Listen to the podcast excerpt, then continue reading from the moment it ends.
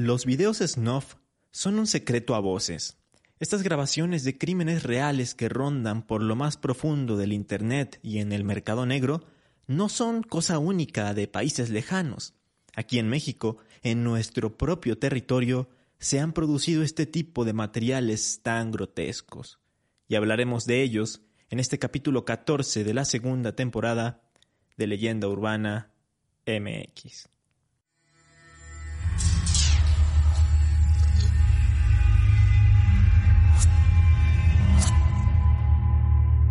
Esto es Leyenda Urbana MX con Ismael Méndez.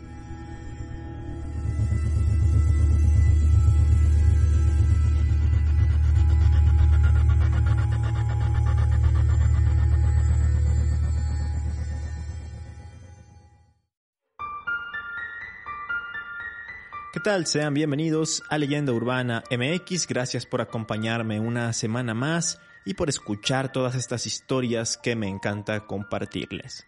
Cada vez son más los que me mandan mensajes a redes sociales, al Facebook y al Instagram de Leyenda Urbana MX para decirme que me escuchan en el programa mientras manejan, mientras hacen la tarea o mientras están trabajando. Para mí es muy agradable saber que pues les hago un rato de compañía. Hoy tenemos un tema bastante denso y delicado, uno de esos que te desmonetiza YouTube, uno de esos eh, que están basados en cosas reales y que incluso dan más miedo que cualquier suceso paranormal imaginable. Me refiero a los videos snuff o al cine snuff, y específicamente, como no podía ser de otra forma, en México.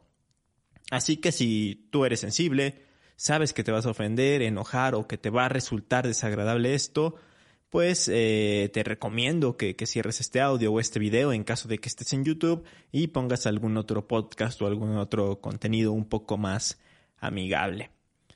Empecemos por lo más básico. ¿Qué es un video snuff? Las películas o videos snuff son videos sobre asesinatos de seres humanos, sobre torturas o suicidios y en algunos casos de violaciones que se hacen sin la necesidad de efectos especiales. Con esto me refiero a que se supone que son reales y que lo que se ve en pantalla es totalmente lo que ocurrió. Esto se hace con la finalidad de distribuirlos comercialmente y para el entretenimiento. No se deben confundir, por ejemplo, con videos de accidentes, de tiroteos, en donde alguien termina muriendo y termina captado en cámara, porque son captados hasta cierto punto sin querer y no tienen este fin económico ni de entretenimiento que les comentaba. Aunque pues sí luego haya eh, pues algunos enfermos que se la pasan compartiéndolos y hasta disfrutando de, de ver este tipo de, de grabaciones.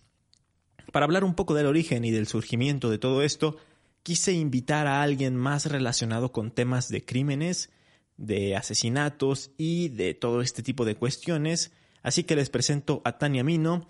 Ella es la host del podcast Perfil Criminal y nos va a dar un mejor y un mayor contexto acerca del cine snuff.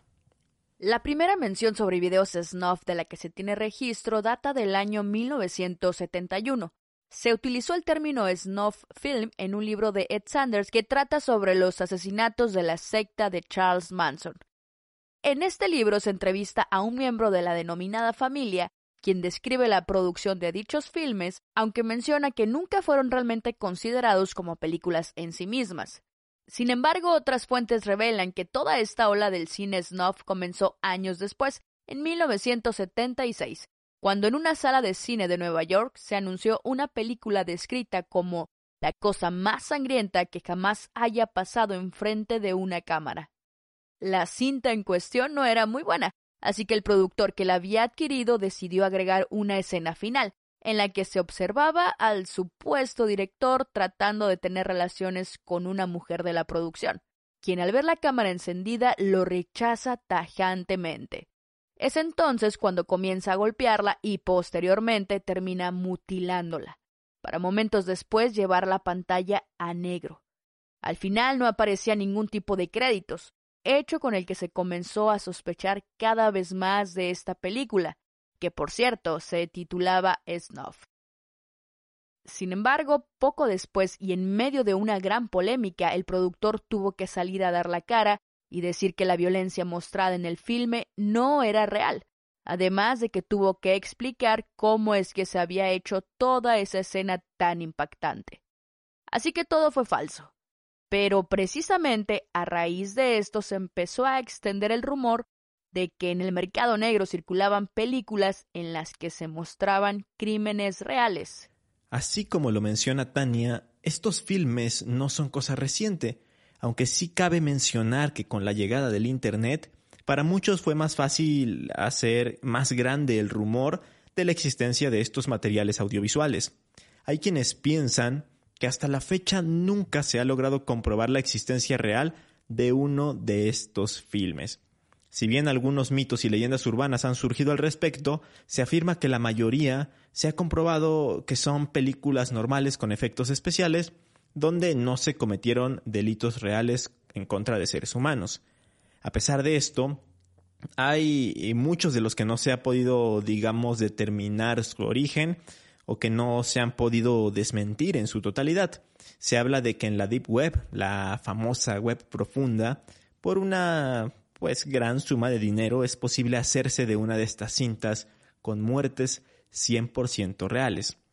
A pesar de esto, algunos aseveran que sí puede haber uno que otro video eh, pues en la red de, violaciones o muertes, eh, pero digamos que están sueltos distan mucho de pertenecer a una gran industria, tal como la industria cinematográfica normal, como la industria de los videojuegos o de la música, o tal como nos lo han hecho creer en todas estas leyendas urbanas. Ahora, no sé si esto entre como tal en la categoría, pero por ejemplo, hubo, hubo una época en la que salían videos de extremistas islámicos dando muerte frente a la cámara a reporteros o a enemigos que secuestraban generalmente cortándoles la cabeza. O cómo olvidar el caso que se hizo viral bajo el nombre de Three Guys One Hammer, realizado por unos ucranianos que asesinaban a gente a martillazos. Lo grababan y luego lo distribuían a través de Internet. Estos locos fueron arrestados por allá del año 2007 y se les atribuyeron al menos 21 asesinatos. Y así hay varios casos, digamos, aislados en todo el mundo, algunos han salido a la luz, algunos de los implicados han sido llevados ante la justicia, pero muchos otros no. Y para hacer todo esto más perturbador, aquí en México existe la teoría de que también se producen este tipo de películas un psicópata. Puede que Bosco no tenga nada que ver con esto. Te has enamorado del malo, imbécil. Creo que alguien ha estado registrando mi dormitorio. ¿Pero qué coño haces ahí?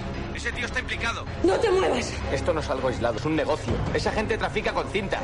Accidentes, torturas, asesinatos, allá abajo tienen de todo. Te matarán para hacer una película. Me llamo Ángela. Me van a matar. No es para nada un secreto que Ciudad Juárez es una de las ciudades más violentas de México. Desde hace ya varios años acarrea una mala fama de asesinatos y feminicidios. De acuerdo con los datos del Secretariado Ejecutivo del Sistema Nacional de Seguridad Pública, durante el año 2020, el año pasado, 3.723 mujeres fueron víctimas de feminicidio y homicidio. Esto eh, representa 310 feminicidios y homicidios al mes y la aterradora cantidad de 10 al día. Y de todos estos datos, Ciudad Juárez es la ciudad fronteriza del estado de Chihuahua, es en la que mayor número de casos se reportaron. Y bueno, ustedes se preguntarán, ¿qué tienen que ver todos estos crímenes con el snuff? Pues bien, existe una hipótesis de que hay una red de pornografía sádica y que justamente por esto es que son secuestradas y asesinadas estas mujeres de las que les comento. Esto se empezó a formular al ser descubierto un patrón. Había mucha similitud en las marcas, las lesiones y las mutilaciones de muchos de los cuerpos de las mujeres asesinadas en Ciudad Juárez. De acuerdo con un estudio realizado por el Centro de Investigación y Estudios Superiores de Antropología Social, en los cuerpos femeninos violentados registraban mutilaciones de mama, ocular, vísceras, lesiones dentales, cortes en piel y cortes irregulares del cabello. En una nota publicada en el Excelsior, se entrevistó a Patricia Ravelo Blancas. Ella es doctora por la Universidad Nacional Autónoma de México y es especialista en antropología médica, jurídica y de género, y menciona textualmente que estos modos de violencia se incorporan al fenómeno de la trata de personas, debido a que la mayoría de las marcas dejadas en sus cuerpos corresponden a las que provocan los actos de tortura sexual y sexo violento, usualmente practicados por traficantes de mujeres. Y para ella, este elemento de, pornografía sádica encaja en lo que define como una industria criminal transnacional. Em, esta es una tendencia, digamos, que, que, se ha modernizado con el uso de la tecnología y en la que pues lo que hacen es seducir con engaños a mujeres y niñas para después ser secuestradas y hacer todo este tipo de, de cosas, de filmes en los que se muestra esta violencia sexual tan explícita. Esta hipótesis se consideró bastante fuerte, eh, sin embargo, pues al no poder comprobarse o al no recabar suficientes pruebas, las autoridades de Chihuahua han descartado como línea de investigación los videos snuff como los móviles de los feminicidios registrados desde el año 1993. O sea, échenle cuentas desde hace cuántos están arrastrando estos crímenes en, en la zona. Sin embargo, hay algunos casos de feminicidios en los que se siguen considerando eh, pues esta hipótesis, esta teoría. En al menos 14 crímenes la PGR considera que hay dos líneas de investigación. Eh, una de ellas va relacionada justamente con esta violencia sexual explícita y la otra línea de investigación recae más en el tráfico de órganos. Pero hay ciertas acciones que podrían descartar esta última línea y darle mayor fuerza a la primera, a la que va relacionada con los videos snuff. En un artículo publicado en Intervision Media Group, titulado Las películas snuff de Ciudad Juárez, está el testimonio de una sobreviviente de la violencia en la ciudad fronteriza. Esta mujer, llamada Vanessa, cuenta que un 6 de julio tres sujetos la interceptaron, la subieron a un carro y le empezaron a gritar. Comenta, ya no supe más de mí, Horas más tarde, un señor me recogió donde me habían tirado. Estos sujetos me violaron, me golpearon. No sé lo que querían. Sus agresiones, eh, más, más bien los, los agresores, eh, por todas estas cosas que le habían hecho, la dieron por muerta, le dejaron cicatrices imborrables derivadas de esta, de esta violencia aplicada. Y eh, ella, ella comenta que los sujetos le gritaban palabras obscenas. ¿No cree que este tipo de acciones hayan estado relacionadas con el tráfico de órganos porque piensa que no tiene mucha lógica que golpeen tanto a las mujeres. O sea, no tiene sentido que les estén machacando los órganos a golpes, órganos que supuestamente tendrían que vender después y que pues sería el móvil de todos estos crímenes. De hecho, justamente ella decidió romper el silencio y dar su testimonio de la traumática experiencia después de que vio unas imágenes por televisión en las que aparentemente dos mujeres asesinadas en Ciudad Juárez aparecían en un sitio de contenido para adultos en la red. A pesar de esto, no se consigue avanzar en los casos ni en las líneas de investigación antes mencionadas, y es que incluso hasta la policía local está acusada de participar en el mercado de porno marginal y de vivir de los pagos del narcotráfico, e incluso de tener relación con muchas de las muertes de la zona. Algo como lo que se muestra más o menos en la película del infierno de Luis Estrada, que a pesar de que ahí te hablan un poco más del tema del narcotráfico, pues se ve cómo están coludidas las autoridades con los narcotraficantes y que justamente por eso no se puede detener eh, al crimen organizado. A final de cuentas, todo esto sigue siendo una teoría, no hay nada comprobado y quizá este tipo de crímenes sean un caso de violencia misógina, sin que tenga que ver algo tan rebuscado o, tan, tan profundo como lo que estamos comentando en este episodio. Como bien lo dice Pablo Tosa en su texto La ciudad sin calma, tampoco se puede asegurar que se haga snuff, aunque off the record hay gente que dice conocer a alguien que alguna vez vio un video. Lo que sí puede decirse es que Ciudad Juárez se ha ganado el triste rótulo de ser una ciudad ideal para el snuff. Y es que, sea por el motivo que sea para los criminales, aunque suene bastante crudo, es muy fácil hacer esto. No hay consecuencias al hacerlo. Las autoridades no le dan seguimiento a los casos y cuando llega a haber algún sospechoso, las investigaciones y procesos son largos e incluso más desgastantes para las víctimas sobrevivientes o para las familias de aquellas que lamentablemente fueron encontradas sin vida. Y por eso se repiten y por eso desafortunadamente son tan comunes, aunque el gobierno trate de minimizarlo y el presidente piense que exponer los casos es solo para atacarlo. Pero bueno, no me voy a meter más en este tema político porque siempre hay diferencias y no quiero generar un ambiente tóxico. Así que vámonos con algo más, porque no solo en el norte del país se especula sobre la existencia de los videos snuff. Le doy la palabra nuevamente a Tania, quien nos va a contar de un caso atroz registrado hace algunos años en el estado de Puebla. Hey, I'm Ryan Reynolds. Recently, I asked Mint Mobile's legal team if big wireless companies are allowed to raise prices due to inflation. They said yes. And then when I asked if raising prices technically violates those onerous two-year contracts, they said, "What the f*** are you talking about? You insane Hollywood ass." So to recap, we're cutting the price of Mint Unlimited from $30 a month to just $15 a month. Give it a try at mintmobile.com slash switch. $45 up front for three months plus taxes and fees. Promo for new customers for limited time. Unlimited more than 40 gigabytes per month. Slows. Full terms at mintmobile.com.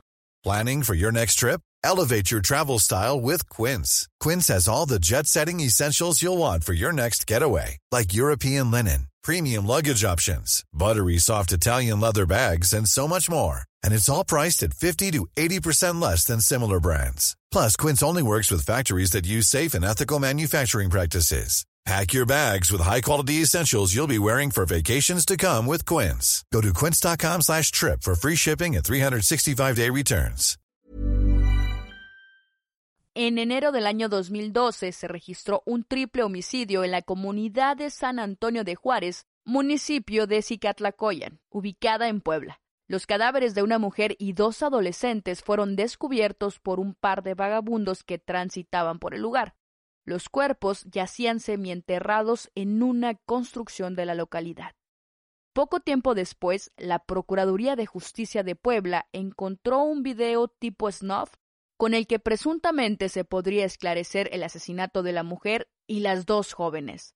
De acuerdo con la dependencia, la cinta muestra cómo dos individuos degollan atrozmente a las tres personas, una mujer y probablemente sus dos hijas, originarias de San Pedro Cholula.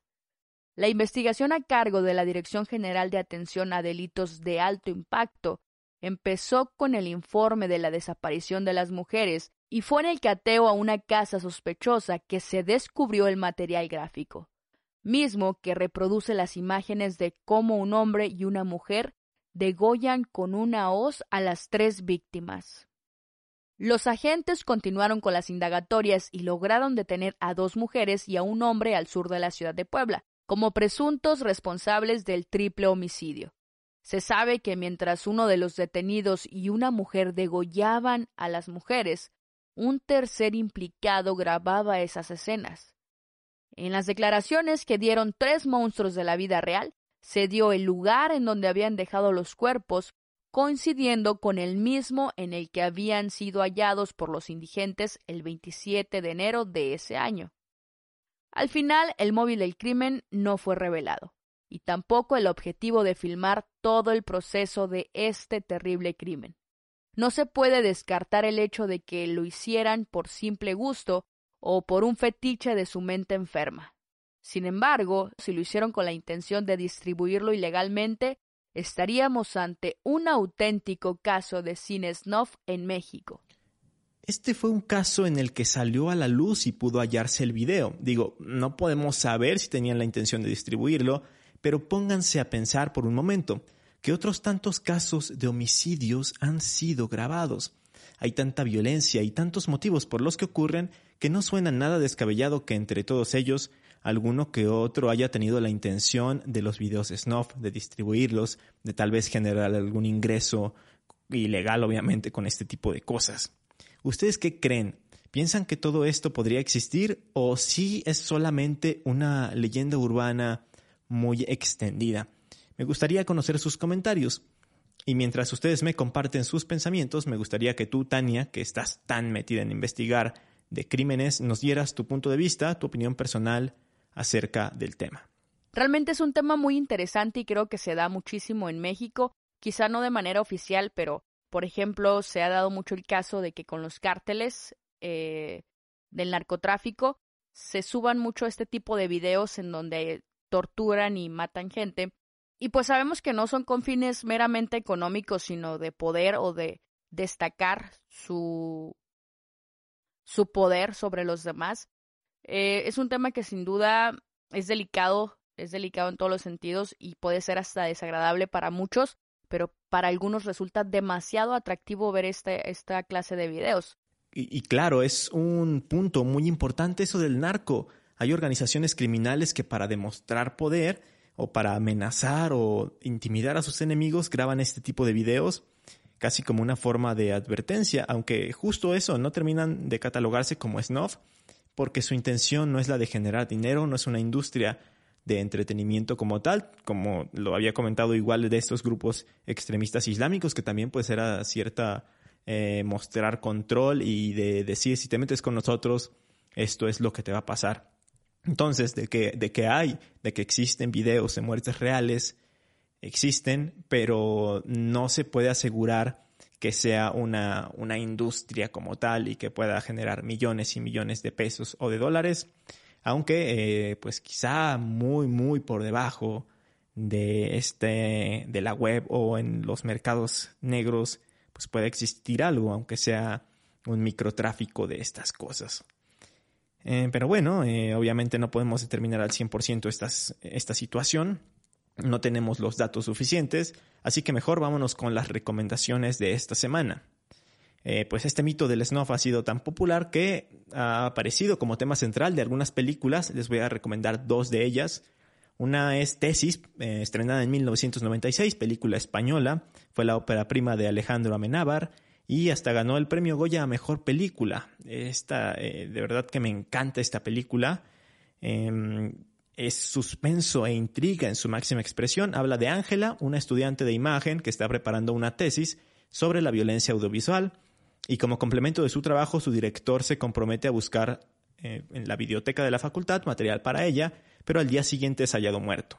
Entonces Ángela conoce a, un compañero experto en cine gore y a otro este chico de ahí de, la universidad que era pues amigo íntimo de, de una de una joven a la que se le puede ver que, la matan en una grabación. Entonces, pues entre estos personajes empieza a desarrollar la trama acerca de estos videos que fueron grabados. Luego está eh, una película hollywoodense, 8 milímetros, con Nicolas Cage, dirigida por Joel Schumacher en 1999. Y aquí habla de un detective que pues resuelve casos sencillos, pero su vida cambia radicalmente cuando durante la investigación de un caso queda atrapado dentro del mundo de los videos snuff. Y aparte de estas películas, les quiero recomendar un videojuego. Hace mucho que no recomiendo videojuegos en esta sección de recomendaciones. Este se llama Manhunt, es un videojuego de Rockstar Games que salió en 2003. Es un juegazo que disfruté enormemente a pesar de la violencia que muestra y tiene una premisa muy curiosa. Controlas a un convicto condenado a muerte al cual le dicen que puede quedar en libertad si sigue las órdenes de alguien conocido como el director. Esto antes de que termine la noche. Sus órdenes son acabar con miembros de una pandilla de la ciudad de Detroit, pero a lo largo de la trama se revela que a través de cámaras de seguridad, este conocido como del director está grabando todas esas muertes, porque tal cual es un director de cine snuff, una joyita de juego atemporal que vale la pena jugarlo aún en este 2021. Antes de despedirme, quiero agradecer a Tania Mino de Perfil Criminal por colaborar y aportar esta valiosa información al episodio. Les recomiendo muchísimo su programa. Van a conocer varios casos de asesinos en serie súper extremos. Y bueno, Tania, ¿algo más que quieras agregar? Muchísimas gracias, Ismael, por invitarme a tu podcast. Sinceramente es un honor. Espero no sea la primera y última vez en la que colaboremos juntos. Y para los que no me conocen, pues mi nombre es Tania Mino, soy la voz y productora del podcast Perfil Criminal. Si no lo han escuchado, trata sobre asesinos seriales mexicanos y asesinos seriales de Latinoamérica. Trato única y exclusivamente casos de asesinos seriales. Me pueden encontrar en todas las plataformas de podcast y en YouTube como Perfil Criminal. Y en las redes sociales me pueden encontrar como arroba perfil criminal o arroba perfil podcast. Nuevamente, muchísimas gracias Ismael y un saludo a todos tus escuchas. Hasta luego. Dicho esto, no me queda más que agradecerles por haber escuchado el episodio y recordarles que yo también colaboré en el podcast de Perfil Criminal. Ya está disponible para que vayan a escuchar el capítulo de Silvia Meraz, líder de la secta de Nakosari. Está bastante hardcore el caso. Eh, les va a gustar muchísimo y pues nos escuchamos el próximo domingo aquí en Leyenda Urbana MX a través de YouTube o en su plataforma de podcasting favorita. Hasta entonces.